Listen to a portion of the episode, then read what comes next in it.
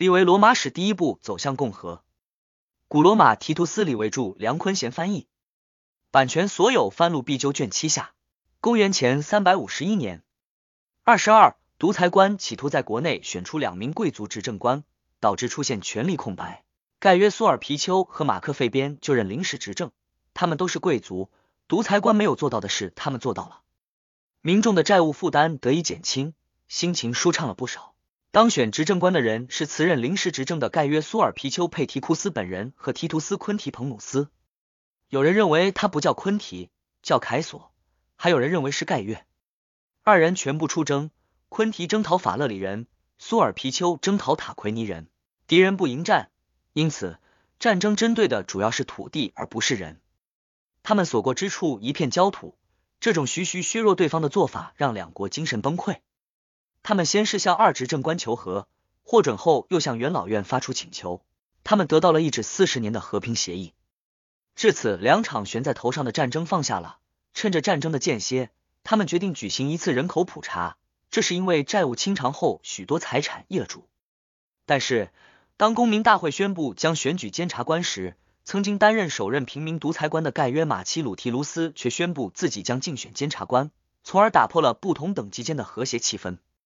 他走出这一步似乎有点不合时宜。当时的执政官都是贵族，他们拒绝将他列为候选人，但是他坚持不懈。保民官们也希望恢复他们在执政官选举中失去的权利，因此对他鼎力相助。他竞选成功，他登上权力的顶峰，靠的是他个人的品德以及平民希望参与监察事务的迫切心情。平民利用这个曾经打开通往独裁官之路的人来达到自己的目的，这种情绪在选举中表露无遗。因此，马奇和克纽斯曼留斯一起当选监察官。这一年，马克费边被任命为独裁官。但不是因为战争威胁，而是为了阻止利金纽斯法在执政官选举中得到执行。昆图塞维略被任命为独裁官的骑兵总管。然而，在此次选举中，独裁官并没有让贵族们的努力比在监察官选举中发挥更大的作用。公元前三百五十年，二十三，马克波皮略莱纳斯当选平民执政官，卢奇科尼略斯基皮奥当选贵族执政官。命运给了平民执政官露脸的机会。消息传来。一支高卢大军在拉丁领土内扎营，斯基皮奥重病在床，高卢战争被交给波皮略，他立即全力以赴征召军队，命令年轻人携带武器到卡佩纳门集合。财政官也从国库取出军旗到此会合。他武装了四个军团，把其余的人交给司法官普布留斯瓦勒里波普利克拉，又建议元老院征召另一支军队作为后备队，以备不时之需。筹备停当后，他开赴前线。决战前，他为确保无虞，开始在离高卢军营最近的小山上修筑堑壕。高卢人是一个生猛的民族，十分好战。一从远处看到罗马人的军旗，他们立即把军队开出来，希望马上开始厮杀。看到对手既不下到平原，又受到地形和堑壕的保护，他们便认为罗马人是吓坏了，忙于修筑工事，更容易攻打，于是狂呼乱叫着冲了上来。罗马人没有停止作业。这些工作由第三道阵线上的士兵承担，第一和第二道阵线布置在他们前面，准备战斗。除了勇敢外，他们还得益于地利。由于站得高，他们的长矛和标枪更加有效。通常情况下，由高处掷向平地的武器，由于自身的重量更易于命中目标。高卢人要么受到压制，动弹不得；要么盾牌被标枪定住，笨重不堪。他们几乎冲上陡坡，却开始迟疑起来。他们停了下来，这一迟疑既动摇己方的勇气，也助长了敌人的士气。他们被逼得向后退却，相互撞到一起，这下造成的死伤比敌人带给他们的还要大。溃逃时被踩踏而死的人多于死于剑下者。公元前三百四十九年二十四，但是罗马人并未取得胜利。他们下到平原后，便遇到一个难题：高卢人人多势众，对这样的损失无动于衷。他们重新集结。对抗得胜之师，仿佛来了一支生力军。罗马军队冷静下来，停止前进。他们已经疲惫，现在面临第二场战斗。他们的执政官因为鲁莽的冲在了前面，被标枪射中左臂，短暂的离开战场。这一拖延，差点就把胜利拱手相让。这时，执政官包扎完毕，骑马上前，大喝道：“士兵们，你们为什么站着不动？你们面对的可不是拉丁人或者萨宾人，他们被你们打败后能化敌为友。你们对付的可是一群野兽，不是你死就是我活。你们把他们从你们的营地边打跑，把他们撵下山谷，你们现在就站在对手倒地的尸体上。你们让他们在平原上像在山上一样尸横遍地，可别站直了看着他们逃走。军旗向前走，进攻！罗马人被这一呼声所唤醒，把最前面的高卢人逐出阵地，用楔形阵突破高卢阵线的中央。敌人指挥混乱，互不同属，阵线被突破。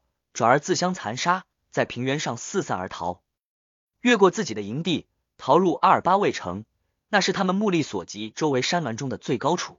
执政官一来受伤虚弱，二来不想让疲惫的军队暴露在控制山丘的敌人的威胁之下，因而只追到敌人的营寨。他把敌人的军营交给士兵们去洗劫，率领获胜的军队满载高卢人的战利品回到罗马。执政官因伤推迟了凯旋式，两执政官一伤一病。这让元老院动起任命一位独裁官来举行执政官选举的念头。如其弗留斯卡米卢斯被任命为独裁官，普布留斯科尼略斯基皮奥被任命为骑兵总管。他恢复了贵族对执政官职位的控制，本人也因此当选执政官。阿皮克劳迪克拉苏成为他的同僚。二十五，新执政官上任之前，波皮略在平民的欢呼声中举行了战胜高卢人的凯旋式，人们窃窃私语。问有谁对平民执政官感到不满？与此同时，他们指责独裁官违反利基纽斯法，为自己捞取执政官职位。其对权力的贪恋比对国家利益的损害更可耻。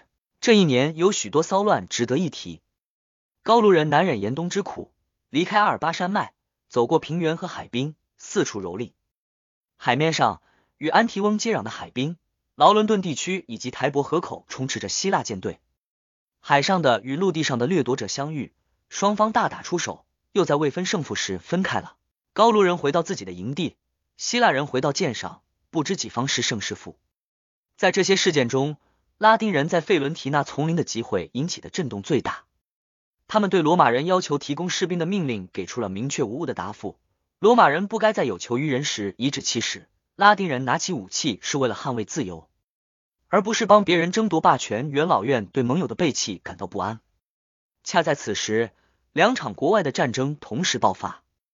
元老院明白，那些不受忠诚约束的人必须用恐惧来管束。执政官们奉命竭尽所能征召军队。盟友已经被弃，他们必须全力依靠由自己的同胞组成的军队。据说他们招募了十个军团，每个军团由四千二百名步兵和三百名骑兵组成。今天。如果我们受到外敌攻击，尽管整个世界都无法约束我们，但以罗马人的能力，也难以在一个地点募集到这么大一支军队。我们把国力全部用于两样东西的追求上：财富和享受。这一年的不幸事件还包括执政官阿皮克劳迪之死，他在备战过程中去世。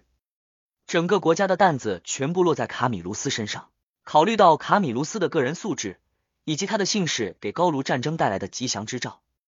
元老院认为，似乎没有必要在这位唯一的执政官之上再任命一位独裁官。执政官安排两个军团保卫罗马城，与司法官卢奇皮纳里分统其余的八个军团。他不忘父亲的英勇事迹，没有要求抽签，即主动选择了高卢战争，命令司法官保护沿海地区，阻止希腊人登陆。进入庞普廷后，他选择一个合适的地方扎营。他不想在平地上与敌人交战，认为无此必要。敌人靠劫掠为生，他只要阻止敌人掳掠，就可以将其打败。二十六，正当罗马人在他们的营地里安静休息的时候，一个体型彪悍、武器怪异的高卢人向他们走了过来。他用长矛敲打着盾牌，在取得肃静之后，通过翻译向罗马人发出以肩肉搏的挑战。有个名叫马克瓦勒里的年轻护军，认为自己与提图斯曼留斯一样勇敢过人，在取得执政官的准许后，全副武装进入阵地的中央。由于出现神力干预，这次肉搏相比之下显得没有那么突出。就在罗马人准备交锋之时，一只乌鸦突然面朝敌人落在了他的头盔上。起初，护军认为这是上天示照，满心欢喜。接着，他祈祷道：“无论这吉祥鸟是男神还是女神派来的，希望神明能大发慈悲帮助他。”说起来令人难以置信，那鸟不仅没有飞走，还在二人开战后飞起来。用喙和爪子攻击高卢人的脸和眼睛，高卢人惊讶的无以复加。稀里糊涂的被瓦勒里杀死。乌鸦朝东飞去，消失了。直到此时，双方的前哨一直按兵不动。但是，当护军开始播下死去敌人身上的东西时，高卢人待不住了。罗马人也开始向他们的英雄那边跑。在高卢人躺倒的地方发生了短兵相接，最终演变成一场恶战。现在，战斗不仅仅局限在离得最近的岗位之间，双方的军队倾巢而出。士兵们受到护军胜利和神明眷顾的双重激励，奉卡米卢斯之命冲向敌人。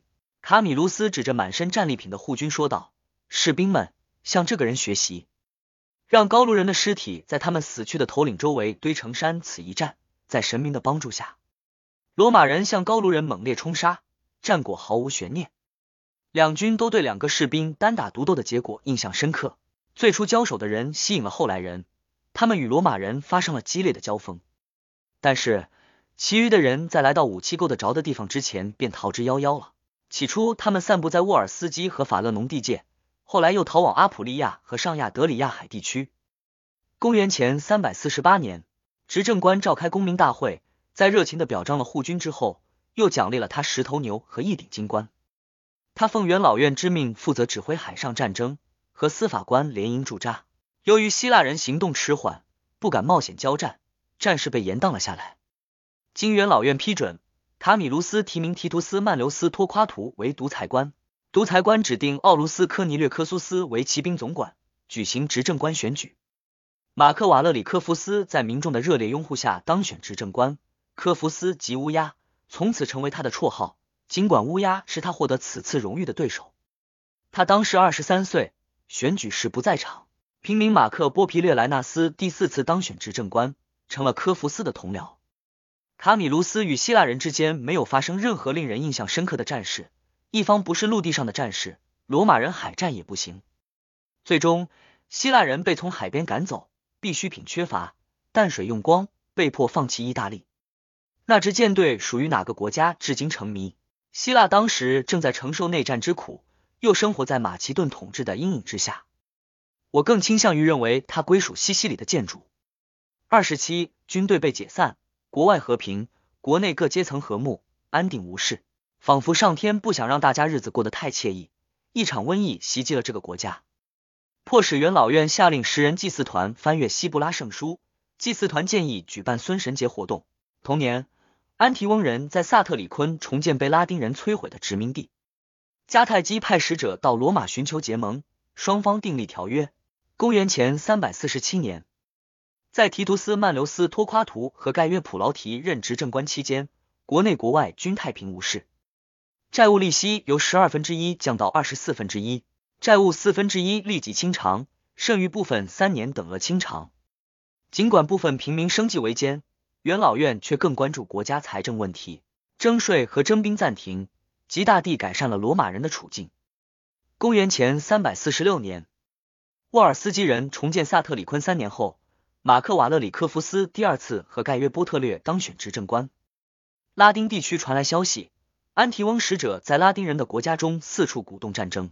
瓦勒里奉命在更多敌人集结之前进攻沃尔斯基人，率军开赴萨特里昆。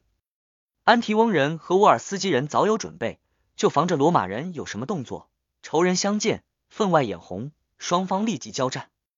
沃尔斯基人勇于挑起仇恨。却怯于打仗，在战败后立即飞奔进入萨特里昆城。他们赖以藏身的城墙并不坚固，围城的军队越来越多，眼看就要登城。四千名士兵和大量非战斗人员向罗马人投降，城市被焚毁，只有圣母玛图塔庙幸免于战火。除四千将兵外，全部掠货物都归了士兵。这些人被带上镣铐，在执政官的凯旋式上走在骑战车前。他们后来被卖为奴隶。为国库增添了一大笔钱。有人说，这群俘虏中有大量的奴隶，这种说法比把投降者贩卖为奴更靠谱。公元前三百四十五年，二十八，马克费边多索和塞维苏尔皮丘卡梅里努斯继任执政官。此后，奥伦卡人发动突袭，战争爆发。由于担心这一国的行为可能是整个拉丁民族共谋的一部分，仿佛是为了对付整体参战的拉丁人，罗马人任命卢奇弗留斯为独裁官。他指定克纽斯曼留斯卡皮托利努斯为骑兵总管。在这种情况下，所有司法活动都被叫停。在进行无豁免的征兵之后，军团迅速出征奥伦卡人，敌人更像强盗而非军人，一战而溃。不过，因为敌人是无故兴师又自愿参战，独裁官认为还是应该请求神明帮忙，因此在激战中，独裁官发誓要建一座莫尼塔天后庙。获胜返回罗马后，受到这一誓约的约束，他辞去独裁官。元老院任命二专员负责神庙的建设，庙的规模要和罗马的国力相适应。神庙选址在卫城里，位于马克曼留斯卡皮托利努斯房子的所在地。执政官率领独裁官的军队征讨沃尔斯基人，袭取了索拉。公元前三百四十四到三百四十三年，莫尼塔庙在发院修建的第二年竣工。盖约马奇鲁提卢斯第三次和提图斯曼留斯托夸图第二次当选执政官。神庙竣工后，立即有神迹出现，类似阿尔巴山的古神迹。天上下起石头雨，白昼如夜，国家怪事连连。经请教希布拉圣书后。元老院决定任命一名独裁官来规范各种宗教仪式。普布留斯瓦勒里波普利克拉被任命为独裁官，昆图费边安布斯都被任命为骑兵总管。他们决定，不仅是罗马各部落，周围的国家都必须向神祈祷，连这样做的日子也确定了。据说那年受市政官指控的放贷者都遭到重判。不知何故，国家出现了权力空白。空白期后，两个当选的执政官都来自贵族。他们是马克瓦勒里科夫斯第三次和奥卢斯科尼略科苏斯，也许出现权力真空的目的就在于此。二十九，从此往后将只记载更加重大的战争，我们的对手更加强大，国家距离我们更加遥远，战争持续的时间也更长。这一年，萨莫尼翁战争爆发，该国无论就财富还是武备而言都是相当强大的。萨莫尼翁战争尚未决出胜负，普罗斯加入战团成了敌人，迦太基人随其后。大事件纷至沓来，我们的国家有多少次危在旦夕又绝处逢生，才发展到今天的程度？萨莫尼翁和罗马是友好盟邦，他们的战争源于外部，而非他们自己。国力强大的萨莫尼翁人对西迪基农人发动了一场不义之战，较弱的一方被迫向富林求助，与康帕尼亚人结盟。但是康帕尼亚人为盟友提供的帮助有名而无实，他们因纵欲而无力。被惯于打仗的敌人在西迪基农的领土上打败，承受了战争的全部后果。萨莫尼翁人对西迪基农人视而不见，认为康帕尼亚人是邻国的首领，打败他们同样容易，却能获得更多的战利品和更大的荣誉，于是向其发动进攻。他们拿下位于卡普亚山脊的提法塔，重兵驻防。随后，他们从这里出发进入平原，在卡普亚和提法塔之间列阵，双方在此二次交战。康帕尼亚人战败，被赶进城里。他们的花季少年全部被杀，濒于绝望，只得向罗马人求救。三十，他们的使者被引入元老院，说的话基本是这样的：父老们，康帕尼亚国派我们到你们这里来寻求当前的援助和永远的友谊。如果我们是在国运昌隆时向你们求助，相信会更容易得到，对我们的约束也会轻得多。在那种情形下，我们会想。我们与你们建立的是平等的友好关系，尽管我们会像现在一样对你们友好，却不会那么顺从你们的意愿。如今，我们被你们的同情心所征服，在严峻的形势下得到你们的援助和保护，就必须投桃报李，以免显得忘恩负义，辜负神或人的帮助。诚然，萨莫尼翁人成为你们的盟友在先，但我们不认为这会妨碍我们获得你们的友谊。这仅仅表明他们在享有优先权和获得礼遇方面优于我们。事实上。在你们与萨莫尼翁人的条约中，并无不得缔结新约的条款，和你们做朋友是理所当然的。来找你们的人都想成为你们的朋友。尽管目前的处境不容许我们唱高调，但是我们康帕尼亚无论是在城市的广大，还是土地的肥沃，除了你们，都绝不输给任何一座城市。我们做你们的朋友，在我们看来，一定会为你们国家的昌盛贡献良多。无论你们的宿敌埃奎人和沃尔斯基人什么时候轻举妄动，都有我们在他们的后面牵制着他们。你们为保护我们的安全所做的一切，我们将以捍卫你们的帝国与荣耀作为报答。我们相信，凭借你们的勇敢和好运，处于你我之间的国家不久后都将被征服。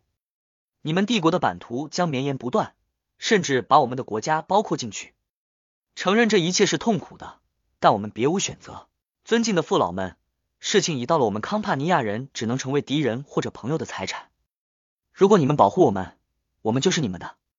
如果你们抛弃我们，我们就是萨莫尼翁人的财产。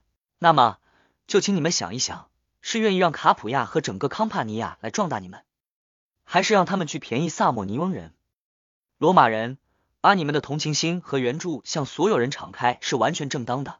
对那些超出自己的能力为他人提供帮助，使自己陷于困境而向你们求援的人尤其如此。尽管名义上我们是在为西迪金农人而战，事实上我们是在为自己而战，因为我们看到萨莫尼翁人正在对我们的邻国肆意抢掠。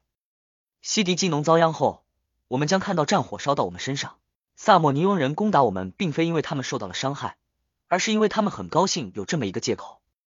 假如他们只是为了泄愤，而不是为了满足自己的野心，那么他们在西迪基农或康帕尼亚两次消灭了我们的军队，这难道还不够吗？有怎样的深仇大恨不能用两次大战的鲜血洗去的？这还不算上我们的土地遭到破坏，人畜被掳掠，乡村的房舍被焚毁。一切毁于火与剑，难道这一切还不能让仇恨冰消瓦解？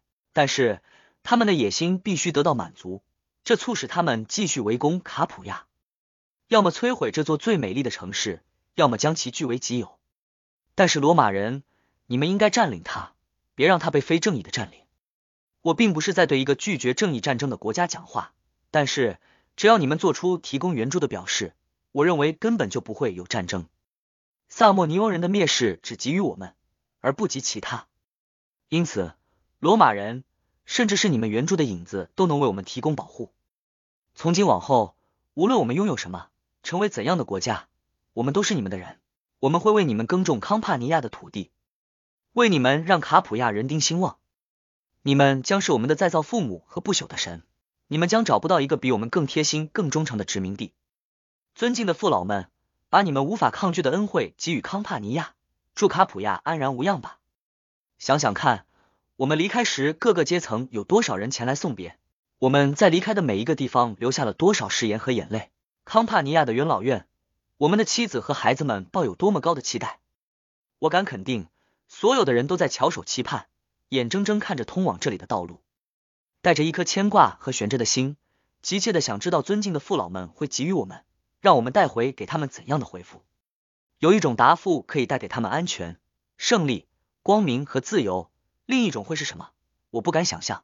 请你们做出决定：是让我们做你们的朋友和盟邦，还是让我们彻底消失？三十一使者退场后，元老们被要求发表意见。对许多人而言，这是全意大利最大、最富庶的城市，土壤最肥沃，滨海是可以为罗马人提供各种必需品的大粮仓。然而，相对于如此巨大的好处，诚信在他们的交往中分量更重。遵照元老院的指示，执政官回复如下：康帕尼亚人，元老院认为你们有资格获得援助，但是我们与你们的友好关系必须建立在不损害在先关系的基础之上。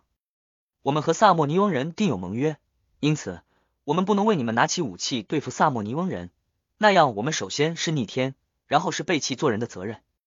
我们将根据天道和人间法律的要求，派遣使者到我们的盟友那里，请求他们不要施暴于你们使者们得到国内的指示。回复如下：即使你们不愿意使用正义的力量保护我们的利益，反对暴力和不公，至少你们应该保护自己的利益。因此，尊敬的父老们，我们把康帕尼亚人民、卡普亚城、我们的土地、神庙、神或人所有的一切，全部置于你们和罗马人民的管辖之下。从今往后。我们将接受作为你们署名的一切命运。说完这些话，他们全体向执政官伸出手去，含泪匍匐在元老院大厅。元老们无不动情，感叹于造化之弄人。他们看到一个富裕的、以奢侈和骄傲著称的国家，曾几何时邻居还在向他求援，如今已斗志全无，把他们自己和所拥有的一切置于别人的掌控之下。他们的荣誉感似乎不允许他们出卖那些把自己交给他们的人。他们也不相信萨莫尼翁人会在进攻一个已经投诚、成为罗马人民财产的城市时会公平行事，因此他们决定应该向萨莫尼翁人派出使者。使者得到指示，要向萨莫尼翁人讲明康帕尼亚人的请求。元老院关于罗马人与萨莫尼翁人友好关系的答复，最后是康帕尼亚人已经向罗马投诚，请求萨莫尼翁人看在双方之间是盟友的份上，饶过他们的臣民，不要在罗马人民的财产上动武。如果温和的办法不奏效，使者就要以元老院和罗马人民的名义警告萨莫尼翁人离卡普亚或康帕尼亚国远一点。使者向萨莫尼翁人的议会说明了这些事情，他们得到一个粗暴的回答。萨莫尼翁人不仅说他们将继续作战，他们的官员甚至离开元老院，当着使者们的面召集军队的负责人，高声命令他们出征康帕尼亚。三十二，此次出使的结果传回罗马，元老院把其他事务放到一边，在派和战使者要求补偿遭拒之后，像往常一样向萨莫尼翁人宣战，并下令将此事尽早提交公民大会表决。二执政官奉公民大会之命，率领两支军队出征。瓦勒里出征康帕尼亚，科尼略征讨萨莫尼翁。前者在高鲁斯，后者在萨提库拉扎营。萨莫尼翁军队先与瓦勒里交手，认为战争的重心在这一边。与此同时，他们对康帕尼亚人怀恨在心。这些人刚刚轻易的向他人施以援手，回过头来又请来援军对付他们。但是，他们一看到罗马人的营寨，便强烈要求他们的头领发出战斗的信号，认为罗马人援助康帕尼亚人的结局会和康帕尼亚人救援西迪基农人一样。瓦勒里把战斗推迟了几天，先用小型遭遇战测试敌人的军力，随后他发出战斗信号。他发表简短讲话，请求他的士兵不要让新的战争或者新的敌人所下注。战争离罗马越远，他们所面对的国家战斗力就越弱。不要因西迪基农人或康帕尼亚人的失败而高估萨莫尼翁人的勇敢。无论什么样的军队，是战斗总会有输家。康帕尼亚人之所以战败，毫无疑问是由于他们因奢侈的生活导致活力丧失，而不是敌人的勇敢。罗马自建成以来所举行的凯旋式几乎比年头还要多。这么多年了，萨莫尼翁人只赢了区区两场战争，与罗马人的辉煌战绩有何可比性？谁用武力征服了周围的所有国家？萨宾人。艾特鲁里亚人、拉丁人、赫尼基人、埃奎人、沃尔斯基人和奥伦卡人，谁在多次战争中痛杀高卢人，并最终把他们逐入大海和舰船？军队打仗靠的是他们国家的军威，他们自己的勇敢以及统帅的能力。看他是一个夸夸其谈却不惜战争的浮夸之徒，还是一个敢于挥舞刀剑冲在军旗前面、轻冒矢石的勇士？他说：“我希望你们追随我的行动，而不仅仅是语言。”从我这里索取的不仅是命令，还有榜样。我三次当选执政官，获得最高的评价，靠的可不仅仅是阴谋诡计和贵族们惯用的结党营私，而是靠这只右手。曾有一段时间，你们可以这样说，不奇怪啊，你是个贵族，是我国解放者的后代。你们家族从这个国家有执政官的那一年就出执政官，如今执政官职位向贵族和平民开放，不再像从前那样拼出身，而要靠勇敢。所以，士兵们。放眼最高的荣誉吧。尽管你们在神明的首肯下给了我这个新的绰号科福斯，我却没有忘记我家族的古老绰号波普利克拉。无论是在国外还是在国内，作为平头百姓还是政府官员，职位高还是低，当护军还是执政官，我一直都对罗马平民怀有良好的感情，在我所有的执政官生涯中从未改变。战斗在即，在神明的庇佑下，请和我一起彻底打败萨莫尼翁人。取得一个全新的胜利。三十三，从未有过一个统帅有他与士兵们那样融洽的关系。他能毫不为难的和最低级别的士兵一起执行所有任务，而且在军事运动中，每当进行同一个年龄段的速度和力量的比赛，他总是表现的和蔼可亲，无论输赢都是一副面孔。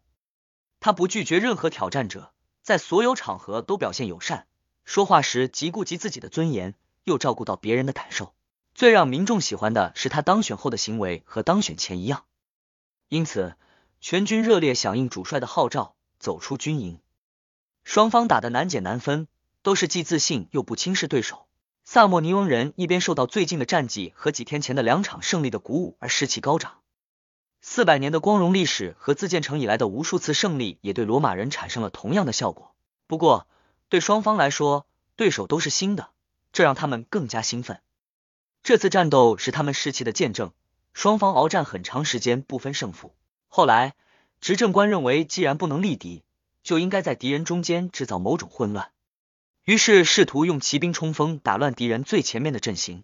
尽管骑兵给敌人造成了混乱，却由于回旋的余地太小，而无法在敌人中间杀出一条血路。一见这种情形，他骑马冲到步兵前面，一跃下马，说道：“士兵们，这是我们步兵的任务，来吧。”看我朝哪个方面冲杀，你们每个人就尽自己的力砍倒所有挡路的人，在所有长矛闪亮的地方，你们将会看到大片的尸体。说完这些话，骑兵奉执政官之命转向两翼，为步兵让出一条指向阵线中央的通道。执政官一马当先，击杀与他对阵的敌人。左右两边的人见此情形，大为振奋，开始拼命攻击面前的敌人。尽管损失大于杀伤，萨莫尼翁人依然顽强坚守阵地。战斗到这时候已经持续了相当长时间，在萨莫尼翁军旗周围发生了大面积的屠杀，没有人逃跑，大家都铁了心要战斗到死。罗马人发现自己已经疲乏，天色已晚，于是疯狂冲向敌人。萨莫尼翁人第一次露出动摇的迹象，接着开始溃逃。他们有的被俘，有的被杀。如果不是夜幕降临，结束了即将取得胜利的战斗，许多人可能活不了。罗马人承认。他们从未遇到过比这更坚定的敌人。萨莫尼翁人在被问及他们因何决心动摇、转身而逃时说道：“是因为他们看到罗马人两眼冒火、凶神恶煞的模样，这比什么都吓人。这种恐惧不仅反映在战斗的结果上，也体现在他们连夜逃走上。第二天，罗马人占领被敌人遗弃的军营，康帕尼亚人倾巢而出，涌向这里向他们表示祝贺。三十四。但这种喜悦被在萨莫尼翁的巨大损失所冲淡。科尼略执政官率领军队粗心的从萨提库拉进入一个山口，那里要经过一道深沟，四周有敌军把守。当他发现头顶上的敌人时，已经无法安全脱身。萨莫尼翁人正等着他的全军下到山谷。这时，一个名叫普布留斯德奇的护军发现有一座小山比其他地方高，俯瞰着敌营。这里山势陡峭，负重的军队难以攀登，轻装部队却不难。因此，他对吃惊不小的执政官说道：“奥卢斯科尼略，你注意到敌人头顶上的那块凸起部分了吗？萨莫尼翁人没有看见这个地方。如果我们迅速占领，那里就是我们的希望和安全所在。只需给我一个军团的第一排和第二排的士兵，我就能拿下山顶，你就可以毫无顾虑的离开这里，拯救自己和军队。敌人就在我们下面，暴露在我们的武器面前，动一动就会受损失。再往后。”我们就靠罗马人民的好运和我们自己的勇敢来脱险了。他受到执政官的表扬，得到了他想要的士兵，开始通过隐秘路径爬上山顶。他直到抵达目的地才被敌人发现。敌人无不大惊失色，所有的注意力都集中到他这里。他让执政官有足够的时间把军队撤往更有利的地方，自己也在山顶上驻扎了下来。萨莫尼翁人时而朝这个方向，时而朝那个方向移动，但时机已经错过，他们已经追不上执政官。而不久前，对方还暴露在他们的攻击范围，他们也不能爬到头顶上的高地，因为那里已被德奇占领。但是，一来他们更痛恨后者，因为德奇把他们的大好机会夺走；二来那地方离他们近，敌人人数少，他们时而想把那座小山团团围住，将德奇与执政官之间的联系切断；时而又想打开一个通道，好在对方走下深谷时攻击之。他们还没来得及做出决定，天已经黑了。一开始，德奇认为敌人会爬上陡坡，在更高的地方与自己交战。后来，他惊奇的发现，敌人或许是因地势不利而受阻，既不出战，也没有用攻势来围困他。随后，他把百夫长们召集起来，对他们说：“这是不懂战争，还是因为懒？这样的人是怎么战胜西迪金农人或康帕尼亚人的？你们看他们的部队来回移动，有时在一个地方集结，有时又被调走。他们尽可以用壁垒把我们围起来。”却没有人动弹。如果再不行动，我们也会和他们一样。跟我一起来，趁着天还没完全黑，让我们探明他们在哪里布置岗哨，从哪个方向可以逃出去布置停当。他穿上士兵的衣服，随行的百夫长们也把自己打扮成普通士兵，以免敌人发现是主将在侦查。三十五。随后，他布置瞭望哨，向所有人传递口令，在发出第二班轮岗的信号后，全副武装，安静的在他的身边集合。当大家按照口令静静的聚集在他的身边时，他说道：“士兵们，我说话时，请大家安静，不要有平时表示赞成时发出的声音。我将把我的计划跟你们讲清楚，同意的就走到一边，我们将服从多数人的决定。现在听听我怎么想的。敌人包围了你们，但你们既不是被追着来到这里，也不是掉队的胆小鬼。你们到这里拯救了罗马人民的军队，你们从这里杀出去，是为了拯救你们自己。”尽管人数不多，你们已经证明自己有能力帮助别人。你们不需要别人的帮助，你们要对付的敌人，在昨天因为软弱不能抓住大好机会消灭我们的军队，又看不见他们头顶上的这个有利地方，一直被我们夺取。他们那么多人，却不能阻止我们这么少的人占领这里，又不能在白天时间还很多的时候用攻势把我们围困起来。敌人睁着大眼时都让你们溜掉了，现在他们睡死了，就更好骗了。不，你们必须这么做。情况危急，我没有建议，只能把我们该做的指出来。我们是留在这里还是离开，已经不容考虑，因为除了手中的武器以及使用武器的决心外，命运什么都没有给我们留下。如果我们不做真正的男人和罗马人，如果我们害怕刀剑，那我们必死于饥渴。因此，我们唯一的出路就是杀出重围，离开这里。我们要在白天或者晚上这么做。且慢，还有一点不容置疑。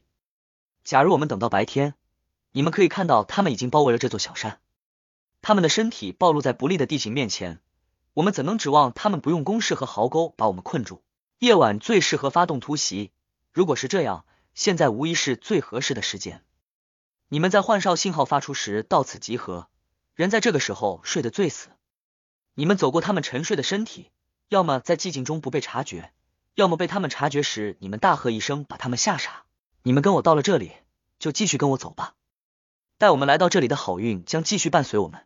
来吧，认为这些办法可行的人，请到右边三十六。大家全都走了过去，跟着德奇穿过卫兵之间的空地。他们已经走到军营的中间，突然，一个士兵踩到了躺着睡觉的哨兵的身体，碰到了他们的一面盾牌，发出响声。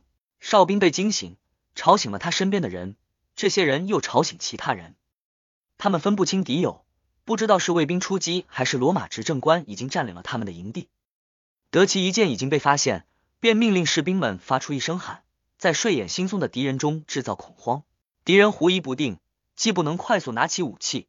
也不能抵抗或者追杀他们。就在萨莫尼翁人陷入惊恐和混乱之时，罗马士兵杀死了那些挡路的人，抵达执政官的营地。离天亮还有很长一段时间，他们看起来已经安全了。这时，德奇说道：“罗马士兵们，为你们的勇敢而自豪吧！你们出征和归来的故事将永远流传。但是，这种勇敢行为必须在白天才能看见。你们带着如此显赫的荣耀回营。”不该让寂静和黑夜埋没，就让我们静静的在这里等待天亮吧。他的建议被接受了。天一亮，他们立即派人送信到执政官的营地。大家被叫醒，都非常高兴。得知那些冒着生命危险拯救大家的人已经安全回来，所有人都急切的跑出来迎接他们，向他们报以欢呼，恭喜他们，异口同声的称呼他们为救命恩人。他们感谢神明，对德奇赞不绝口。德奇凯旋入营。率领全副武装的手下从中间穿过军营，全营的目光都聚焦在他身上，所有人都给予他与执政官等同的尊敬。他们来到帅帐后，执政官命令吹响集结号，他开始称赞德奇，对此德奇当之无愧。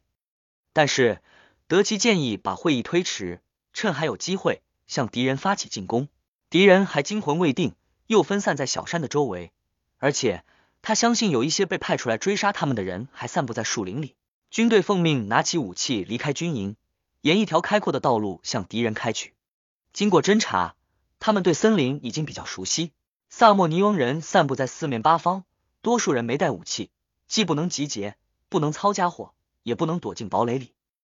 罗马人向他们发动突袭，先把陷入恐慌的敌人赶入军营，随后赶走军营的守卫，占领了军营。山谷上杀声震天，罗马人把敌人从他们的岗位上赶跑。许多萨莫尼翁人还没有见到敌人就放弃了。那些在恐慌中逃进壁垒的人全部被杀，人数达三万之多。敌人的军营被洗劫。三十七战斗结束后，执政官召开士兵大会，宣读了对德奇的表彰。内容不只是前面已经开始的那一部分，还包括他刚刚完成的业绩。除其他奖项外。他还授予德奇一顶金冠和一百头牛，还有一头是白色的，脚上镶了金，体型十分俊美。和他一起执行任务的士兵获得了终身享受双份军饷的待遇，外加一头牛和两件军服。执政官宣布完表彰，士兵们在欢呼声中给德奇戴上一顶草冠，象征着他们被救出重围。带着这些事物，德奇把那头美丽的牛献给战神马斯，那一百头牛被他送给了跟他一起出战的战士们。同样，这些战士军团每人奖励一磅的食物和一品脱酒。这些活动在一片欢乐中进行，大家发出一声呐喊，表示全体赞成。第三场战斗在苏艾苏拉开打，在这场战斗中，被马克瓦勒里击溃的萨莫尼翁军队集中了国内的花季少年，决定做最后一搏。信使从苏艾苏拉火速来到卡普亚，从卡普亚出发的骑兵又全速来到执政官瓦勒里处求援。军队立即出动，辎重被留在营地，派重兵把守。他们迅速前进。在距离敌人不远的一个非常狭小的地方扎营，他们只有马，没有通常的大量牲口和大群仆人随行。萨莫尼翁人以为战斗一触即发，立即列队。在发现无人应战后，他们逼近敌人的营地，准备发起攻击。他们看到罗马士兵站在壁垒上面，派出的侦察兵回来报告说，敌人的营寨非常狭小，说明他们的人数很少。全军开始大叫，把壕沟填上，把壁垒推倒。打进敌人的军营去，要不是将领们约束住狂躁的士兵，他们的鲁莽可能使战斗很快结束。但是他们的人数给补给带来了巨大压力，他们在苏艾苏拉已经待了很长时间，战斗又被推迟，粮草快供应不上了。因此，他们决定趁敌人因为害怕躲在壁垒后面，让士兵们到乡间去搜集粮草。同时，他们认为罗马人匆匆而来，只带肩上扛得动的粮食，粮草也会短缺。执政官一见敌人分散到乡间，守备空虚，再用几句话鼓励士气后，率领士兵围攻萨莫尼翁军营。军营一鼓而下，在营帐里被杀的人比在营门口和壁垒上的还要多。他命令将虏获的军旗集中到一个地方，只留两个军团防守，严令在他回来前禁止劫掠。他列队出发，派骑兵把分散的萨莫尼翁人像猎物般赶进囚笼，对他们大开杀戒。在极度恐慌之中。萨莫尼翁人听不清命令，无法集结，不知道是应该逃回营里，还是逃往更远处。他们恐惧莫名，飞速逃跑。事后，执政官收到了四万面盾牌。尽管被杀的人并没有那么多，还有包括已经被送入军营的军旗在内的一百七十面军旗。随后，他们返回敌人的军营，那里的一切全部被交给士兵们去劫掠。三十八。这场较量的结果是迫使法勒里人向元老院请求结盟，双方已经有了一个停战协议。拉丁军队本来已经整装待发，也把矛头从罗马人转向佩里格纳人。此次胜利的余威并不局限在意大利，迦太基人也遣使祝贺，并献上一顶重二十五磅的金冠，放置于卡皮托的朱比特庙。两执政官都因战胜萨莫尼翁人而获得凯旋式的荣誉。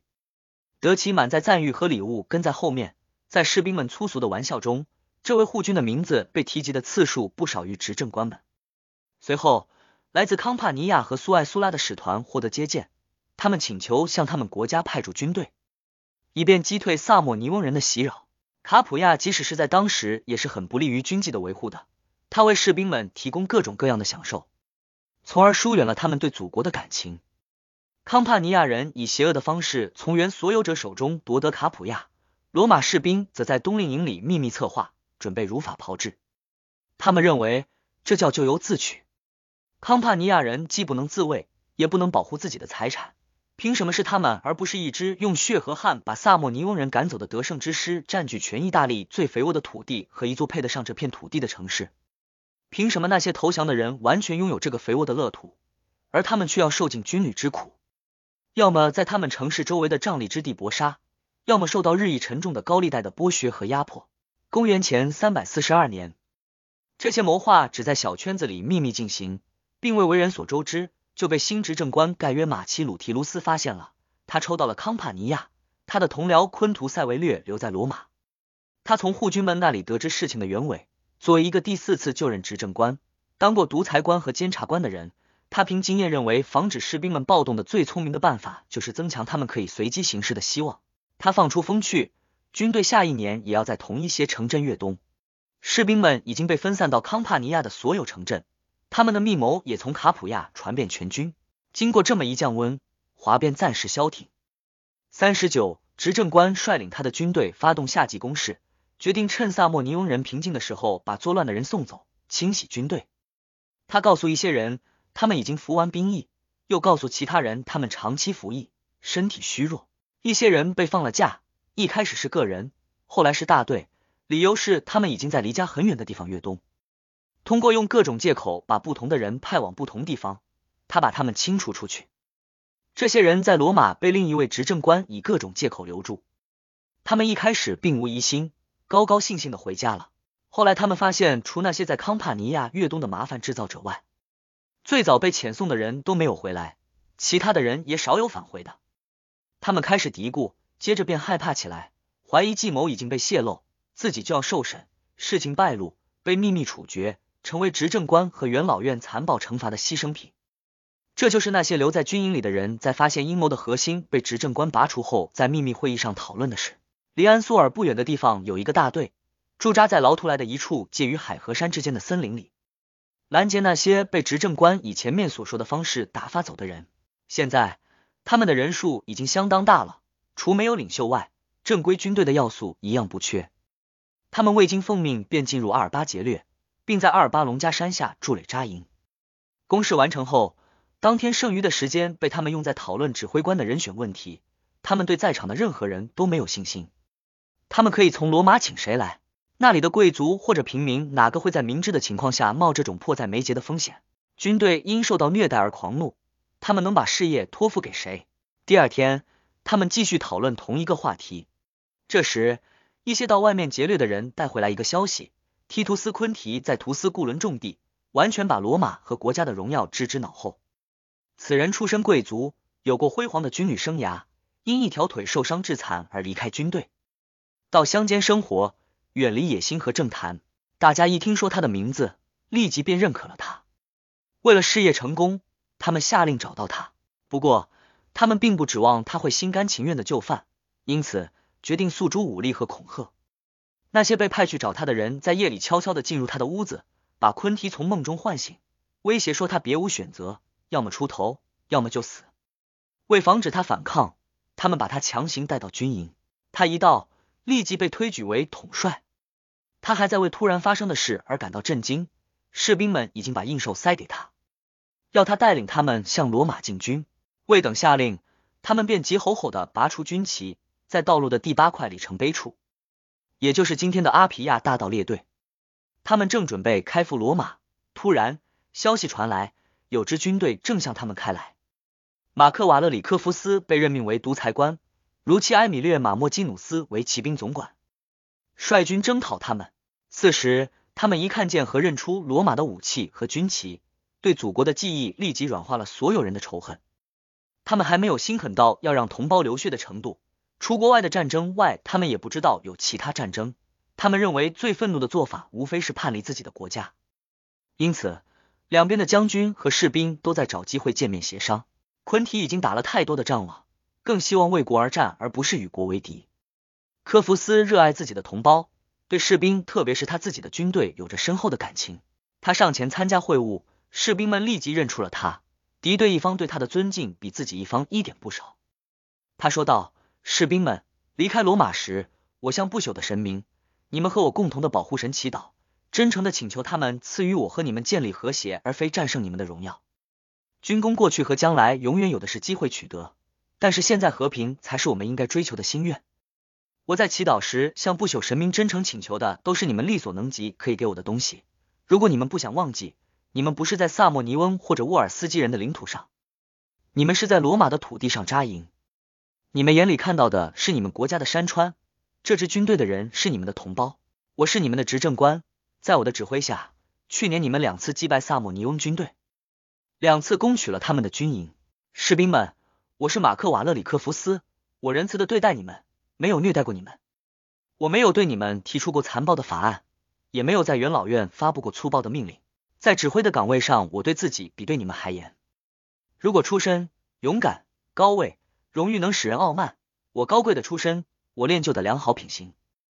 我获得执政官职位时的年纪才二十三岁，我就当选了。我完全可以既蔑视平民，也无视贵族。我当执政官时说的话，哪一句比当护军时严厉？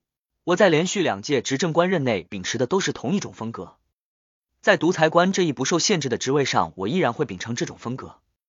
因此，我将对我自己的和国家的士兵与你们一视同仁。不想称呼你们为敌人，我绝不会对你们先发制人，拔刀相向。如果战斗无可避免，那就由你们一边来发出信号、喊杀和冲锋。你们要做的事，可是你们的父亲和祖父们从未做过的，也是那些发起脱离运动前往圣山以及那些在阿文廷山上驻扎的人们没有做过的。你们可得想好了，等着看到你们的母亲和妻子们蓬头垢面的从城里出来见你们，就像当年他们见克里奥拉努斯那样吧。但是沃尔斯基军队因为有一个罗马统帅而停战，你们可是罗马军队，会放弃一场不正常的战争吗？提图斯昆提，不管你是因为什么而站在了那一边，无论你是自愿还是非自愿的，如果非打不可，请你退到后面，你掉头逃走比和自己的同胞打仗更光荣。如果想和平解决，你可以正大光明的站出来，做你方的谈判代表，你们提出的正当要求将会得到满足。当然。即使是接受不正当的条件，也比自相残杀好得多。提图斯昆提热泪盈眶的转向他的军队，说道：“士兵们，如果你们想在我身上找什么有用的东西，作为统帅，我更擅长讲和而不是打仗。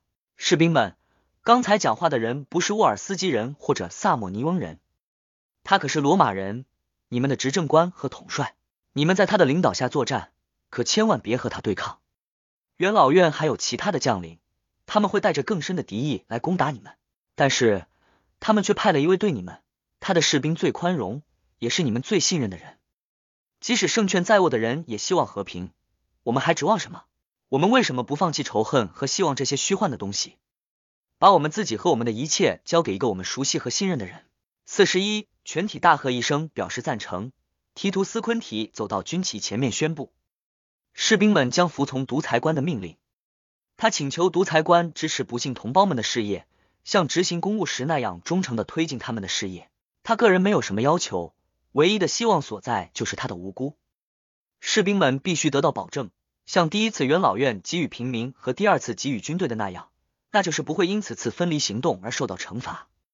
独裁官表扬了昆提，又给其他人鼓气，之后便全速返回罗马。经元老院批准。他在佩特林森林向公民大会提议，让参加脱离运动的士兵们免受惩罚。他还请求不要再取消或者正色责备任何参与运动的人。这一提议也获得批准。他们还通过了一个军队保护法，规定一个人一旦从军，未经本人同意，不得取消其军籍。他们又在该法中加入一个条款，这是阴谋者们提出来的，规定一个人做了护军后就不得再成为百夫长。该条款是因普布留斯·萨洛纽斯而发。此人在不同的年份里既当过护军，又当过第一百夫长。他近来总是与士兵们对着干，士兵们对他很生气。他逃往劳图来，以免和叛乱活动沾边。元老院出于对萨洛纽斯的尊敬，拒绝通过该条款。萨洛纽斯恳求元老院不要把他个人的升迁置于国家的和谐之上，让该条款获得通过。同样无理的要求还包括削减骑兵的薪酬，原因是他们反对叛乱分子的阴谋。他们当时的军饷是普通士兵的三倍。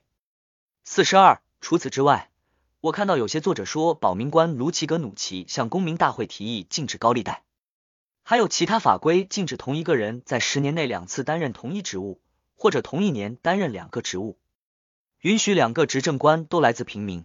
如果真的做出了这些让步，可想而知，此次叛乱所展示的力量非同小可。有编年史记载，瓦勒里没有被任命为独裁官。整件事都是二执政官处理的。阴谋者们不是在他们来到罗马之前被迫拿起武器，而是在罗马起事。夜袭不是发生在提图斯昆提的乡间房舍，而是发生在盖约曼留斯的住宅。是他被阴谋者抓作头领。他们从这里出发，到达第四块里程碑处，在一个防御坚固的地方驻扎下来。和解也不是主帅们提出来的。两军全副武装上阵后，双方突然相互致意。士兵们混在一起，开始相互握手、流泪拥抱。执政官们意见士兵们无心打仗，便向元老院提议和解。